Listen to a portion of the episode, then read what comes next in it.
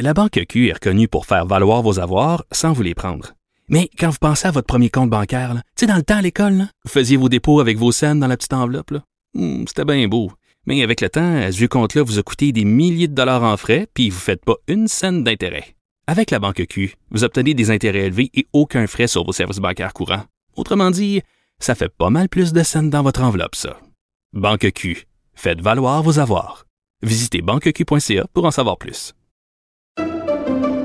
Pendant que votre attention est centrée sur cette voix qui vous parle ici, ou encore là, tout près ici, très loin là-bas, ou même très, très loin. Celle de Desjardins Entreprises est centrée sur plus de 400 000 entreprises partout autour de vous.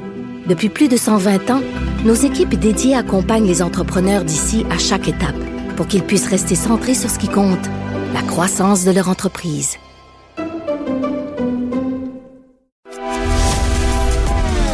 Grand philosophe, poète dans l'âme, la politique pour lui est comme un grand roman d'amour. Vous écoutez Antoine Robitaille, là-haut sur la colline. Satisfaire une majorité d'électeurs, comme le veut la coalition Avenir Québec, c'est dans la nature de la démocratie, mais l'électoralisme peut-il être poussé trop loin? Mon prochain invité, en tout cas, parle du gouvernement Legault comme d'un électoralisme décomplexé. C'est Olivier Jacques. Bonjour. Bonjour. Olivier Jacques est professeur à l'Université de Montréal à l'École de santé publique. Vous avez publié un texte dans Le Devoir en janvier et depuis, il n'a cessé de me trotter en tête. À l'approche de l'élection, je me suis dit que ce serait un sujet crucial. Pourquoi vous parlez d'électoralisme décomplexé? Est-ce qu'il y a déjà eu un électoralisme complexé? Bien, c'est impressionnant comment le gouvernement Legault euh, prend des décisions en fonction des sondages. Euh, et, j'ai rarement vu un gouvernement qui va euh, proposer des politiques publiques qui sont aussi proches que ça de ce que la moyenne des gens veulent euh, et ne semble pas avoir d'idéologie très, très nette, mm-hmm. sauf peut-être sur certaines enjeux, certains enjeux comme des enjeux plus identitaires. Mais sinon, c'est un gouvernement qui n'a pas gouverné à droite, qui a gouverné plutôt au centre sur plusieurs enjeux. Euh, et qui a finalement suivi les préférences des électeurs, tant dans ses finances publiques que dans la gestion de la pandémie, d'une certaine manière. Oui, parce que la CAQ, on l'attendait pas mal plus à droite, euh, alors que c'est un gouvernement qui a, haussé les, dépenses publiques. Oui, certainement. Euh, en fait, on était dans une situation d'expansion budgétaire assez impressionnante avant la pandémie. Puis dans cette situation-là, c'est le parfait moment pour un parti plus à droite de baisser les impôts. Parce qu'on a l'espace pour le faire. Mhm. Euh, et c'est ce que euh, un Doug Ford a fait, par exemple. Euh, si c'était un gouvernement conservateur d'une province canadienne traditionnelle, il aurait profité de l'année 2018-2019 pour baisser les impôts. La CAQ, là, on regarde le bilan fiscal, n'a pas baissé les impôts au Québec du tout. Ah non? Fait une petite baisse d'impôts sur la taxe, la taxe scolaire. Oui, la taxe scolaire, ça, ça a été important, oui la taxe scolaire a baissé, mais en même temps, il y a une hausse des cotisations au régime des rentes du Québec. Donc, oui, donc, il y a une augmentation euh, des dépenses publiques euh, qui a eu lieu euh, sous le mandat du gouvernement Legault. Il n'y a pas eu de baisse d'impôts. on a des investissements assez substantiels en éducation, en santé. Mhm. même dans certains domaines de protection sociale, il y a quand même des, dépenses pour les familles, pour les, prestations pour les enfants qui sont conséquentes. Mhm. Donc, on a un gouvernement qui n'a pas gouverné euh, d'un point de vue fiscal, qui n'a pas gouverné à droite, ce qui est surprenant considérant que le ministre des Finances, c'est un ancien candidat de Stephen Harper. Mm-hmm. Ça, c'est des vrais conservateurs. Oui, oui, c'est vrai. Donc, il était peut-être plus en phase avec euh, le caquisme que le conservatisme à la Harper à ce moment-là. Mm-hmm. Mais c'est ça doit être très compliqué quand même d'être électoraliste parce que je regarde les derniers sondages ils sont pas évidents à suivre. Les Québécois, ils veulent peut-être euh, plus d'autoroutes, mais ils sont inquiets par euh, l'état de l'état de l'environnement. Euh, ils veulent que le gouvernement soit le plus chiche possible, mais en même temps, ils veulent des dépenses publiques. Tu sais, ils veulent pas de gros déficits, mais ils veulent toujours plus de dépenses publiques. c'est incroyable. Comment les suivre? Comment être électoraliste? Puis on a beau trouver l'électeur médian, mais des fois, il veut deux choses en même temps qui sont contradictoires. Oui, il y, a deux, deux euh, éléments ici. Euh, ben, d'abord, il faut déjà pouvoir essayer de suivre l'électeur médian. Et euh, moi, ce que, ce que, j'observe de la CAQ, c'est qu'ils sont différents des autres partis du Québec. en ce sens où la CAQ n'a pas vraiment de base de, de membership, euh, n'a pas vraiment de militants. C'est un parti qui est une création de son chef, euh, qui est dominé par son chef, puis on n'est pas exactement sûr de s'il va, va, survivre à son chef. et alors que les autres partis, ils ont une base militaire à satisfaire, puis mm-hmm. c'est des partis peut-être un peu plus traditionnels, mais aussi peut-être un peu plus en santé, à mon avis, dans le sens où il y a des débats d'idées qui se font dans ces partis-là. La CAQ n'a pas vraiment de débat d'idées d'un point de vue des militants. Mais donc, par exemple, du, côté de Québec solidaire, ben, on doit satisfaire notre base qui est beaucoup, beaucoup plus à gauche que ce que la moyenne des gens veulent. Donc, on a une espèce d'arbitrage à faire entre ce que notre base veut mm-hmm. et ce que la moyenne des gens veulent. C'est la même chose pour le PQ et euh, le Parti libéral du Québec. Euh, alors que la CAQ, ben, peuvent essayer d'identifier c'est qui notre électeur. Ensuite, les électeurs ont des préférences différentes, certainement, puis ils sont incohérents.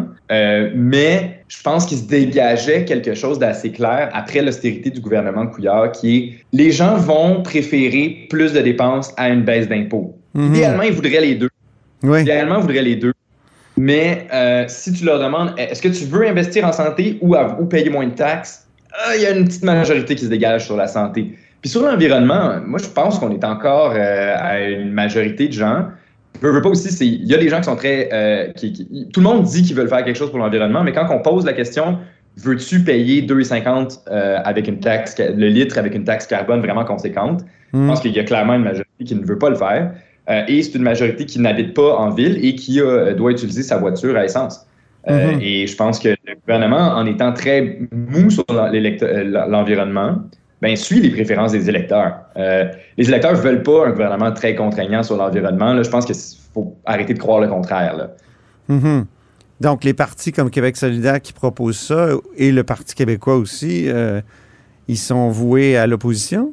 Non, euh, je pense que ben, de toute façon, euh, je veux dire, on, à un moment donné, les gens peuvent suivre des partis qui proposent mhm. des politiques publiques un peu plus idéologiques puis qui ont une vision. je pense que euh, les gens peuvent se tanner d'un gouvernement qui navigue au gré des sondages parce que on peut pas dire que la CAQ nous propose une vision de la société très, très stimulante. Là. Mhm. je pense que les gens peuvent vouloir aller vers quelque chose d'autre à un certain moment. Mais c'est sûr que ça confère un avantage de pouvoir aller très proche de l'électeur médian. Ensuite, la CAQ va peut-être se tirer dans le pied un jour quand François Legault prendra sa retraite en élisant un chef beaucoup trop à droite. Oui, c'est pas du tout impossible aussi. Ils seront pas nécessairement capables de continuer euh, à faire ça euh, euh, à vitam aeternam. Euh, et on a vu des gouvernements qui ne respectaient pas du tout les volontés de l'électeur médian être élus. Le gouvernement Couillard, c'est probablement le gouvernement qui était le plus loin des préférences des Québécois sur la souveraineté, euh, l'identité et les finances publiques, mais ils ont quand même gouverné. Mm-hmm. Donc, euh, c'est quand même faisable de gagner des élections quand même. Ça peut être conjoncturel à ce moment-là, lié à une, faiblesse des autres partis. Ouais, qui ben, ont été élus. Et l'ado a, levé son bras au ciel. C'est ça. C'est ça qui s'est passé. Je me rappelle bien là, de cette élection-là. Il y a une distinction euh, intéressante que vous faites dans votre texte du devoir, c'est entre euh, l'électoralisme et le populisme. C'est pas nécessairement la même chose, vous dites. Euh, ben, l'électoralisme, c'est simplement suivre les volontés des de l'électeur moyen, là, mm définissent de, manière comme on veut. Le populisme, à mon avis, a vraiment cette idée de distinction entre le peuple et les élites. Euh, et, oui, il y a un euh, rejet des élites, c'est vrai. Il y a un rejet des élites, puis il y a un rejet des institutions. Moi, je vois un, un par exemple, plus comme un populiste d'extrême droite, euh, alors que le Legault, c'est les institutions. Oui. oui, c'est le, parlementaire le plus, qui a le plus d'ancienneté. Exact, c'est le doyen, c'est une élite économique. Euh, le go, il veut, il veut, euh, c'est un héritier de la Révolution tranquille. Euh, c'est, c'est le, je veux dire, les institutions lui ont bien servi dans la vie. Puis, il n'y a pas une volonté là, de, de, de s'attaquer aux élites vraiment. Mm-hmm. alors que Poiliev, par exemple, parle des gatekeepers oui. qui empêchent le bon peuple d'accéder euh, au pouvoir. C'est assez différent, à mon avis. Il euh, y en a qui disent, par contre, que le populisme, c'est vraiment suivre l'électeur médian. Il y a cette définition-là qui existe, mais moi, je préfère la définition de dire le populisme, c'est vraiment on veut transformer les institutions parce qu'on considère qu'il y a des élites corrompues qui les contrôlent au détriment du bon peuple. Mm-hmm. Je pense pas que le go est là-dedans. Il y a une chose plus permanente chez la CAQ, vous dites, c'est l'identité. Ça, c'est peut-être une dimension plus idéologique de, de, ce parti qui n'en est pas tout à fait un. Certainement. en même temps, on voit clairement que les positions proposées par la CAQ sur la loi 21 et la, loi 96 sont proches des préférences de la majorité. Mm-hmm. Cela dit, on aurait pu faire une loi 21 qui était plus comme le compromis Bouchard-Taylor, puis ça aurait été aussi proche des préférences de la majorité. Mm-hmm. Donc, on a quand même décidé d'aller vers quelque chose de plus conservateur. Et, à mon avis. Euh, de plus européen, on pourrait dire?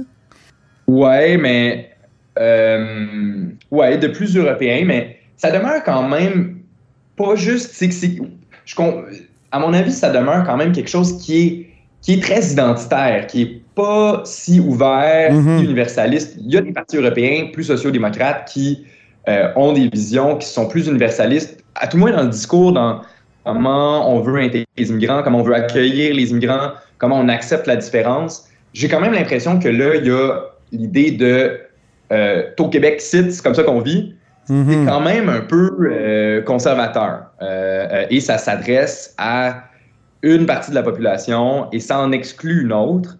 Et ça n'avait pas besoin d'être comme ça, je pense, pour plaire à, pour plaire à la majorité. Donc, il y a, y a une plus. Moi, je pense qu'il y a plus d'idéologie là que dans la gestion des finances publiques qui me semble plutôt pragmatique, technocratique, finalement proche des volontés des gens. Euh, euh, on avait une gestion des finances publiques qui était idéologique à mort sous le gouvernement Couillard. Euh, oui. là, on avait un idéologue en chef, Martin Coiteux, qui lui, c'est un, une extrême droite néolibérale qui voulait couper l'État. Oui. Là, on n'a pas ça. On l'oublie souvent, ce Coiteux. Vous avez raison de le soulever. C'était lui qui, menait ça beaucoup. Alors, parce qu'on regarde Carlos Leta aujourd'hui, il a renié tout ce qui était euh, austérité. Effectivement, c'est important, cette dimension personnelle-là de la présence de Martin Coiteux au gouvernement. Ah oui, les écrits de Martin Coiteux sont assez impressionnants. Oui. Quand on lit ça, moi, je, euh, j'avais beaucoup de crainte pour euh, la survie de l'État québécois. Puis même euh, Couillard, il disait aussi que lui, son livre de chevet, c'était un truc qui parlait de comment les États devaient se rapetisser pour être compétitifs dans la mondialisation. Puis une espèce de vision super ricardienne du monde où il faut comme se concentrer sur notre avantage comparatif puis pas avoir d'État. Ces gens-là étaient beaucoup plus idéologiques. Là. lui, il se dit les gens, ils veulent, on va s'occuper de notre monde, on va leur donner des politiques sociales, puis au pire, on aura un plus gros État c'est vraiment pas la même chose. C'est ça. En fin de semaine, dans son discours, il disait on est préoccupé par les finances publiques, mais on a un gouvernement qui a du cœur. Je trouvais que ça, résumait bien cette espèce de tension. Hmm. Exact, tout à fait. Euh, puis euh, je pense que le goût, personnellement, là, il veut s'occuper de son monde. Euh, c'est important pour lui. Puis il veut pas que la croissance des dépenses de santé, qui, qui, ils savent qu'ils doivent dépenser en santé. Là, la pandémie, ça a été, ça a révélé les vulnérabilités du système. Il faut dépenser en santé. Hmm. Euh, mais le go veut pas que la croissance des dépenses de santé l'empêche d'investir dans ce que lui pense qui est le plus important, c'est l'éducation. Donc là, ben, tu as un budget qui croît en santé. Tu veux pas, tu veux continuer de croître en éducation. Puis, ben, tu veux quand même satisfaire des demandes dans d'autres champs. Mm-hmm. Tu peux pas baisser les impôts. C'est ça. le, chemin a été, a été, tracé à partir de ce moment-là. Puis l'accent mis sur le développement économique, ça, est-ce que c'est pas une idée forte, une idée euh, quasi idéologique aussi?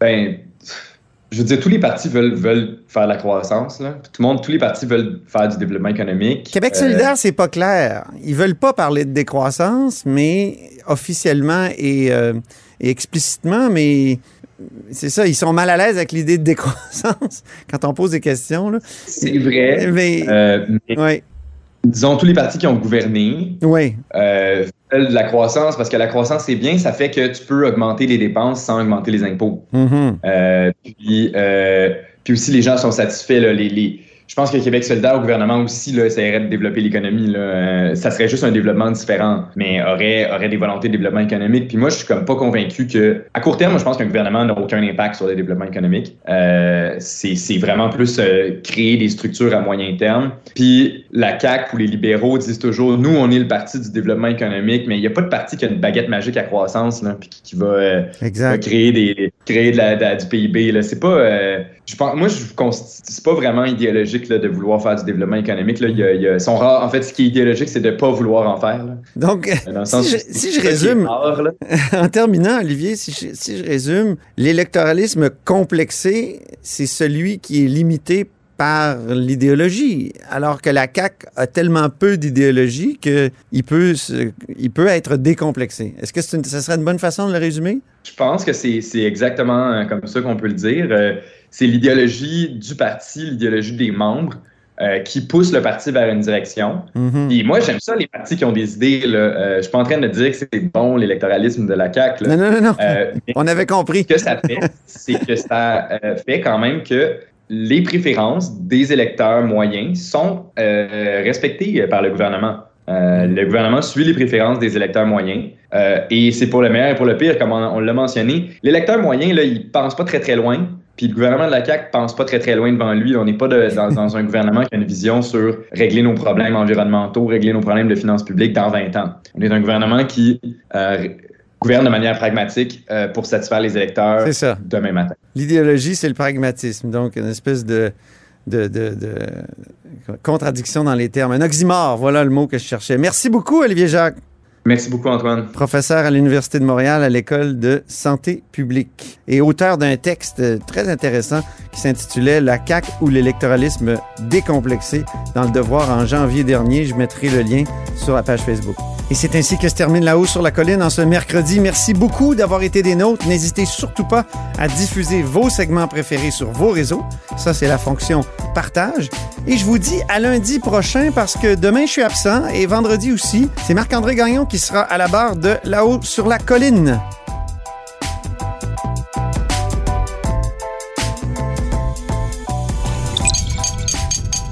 Cube Radio.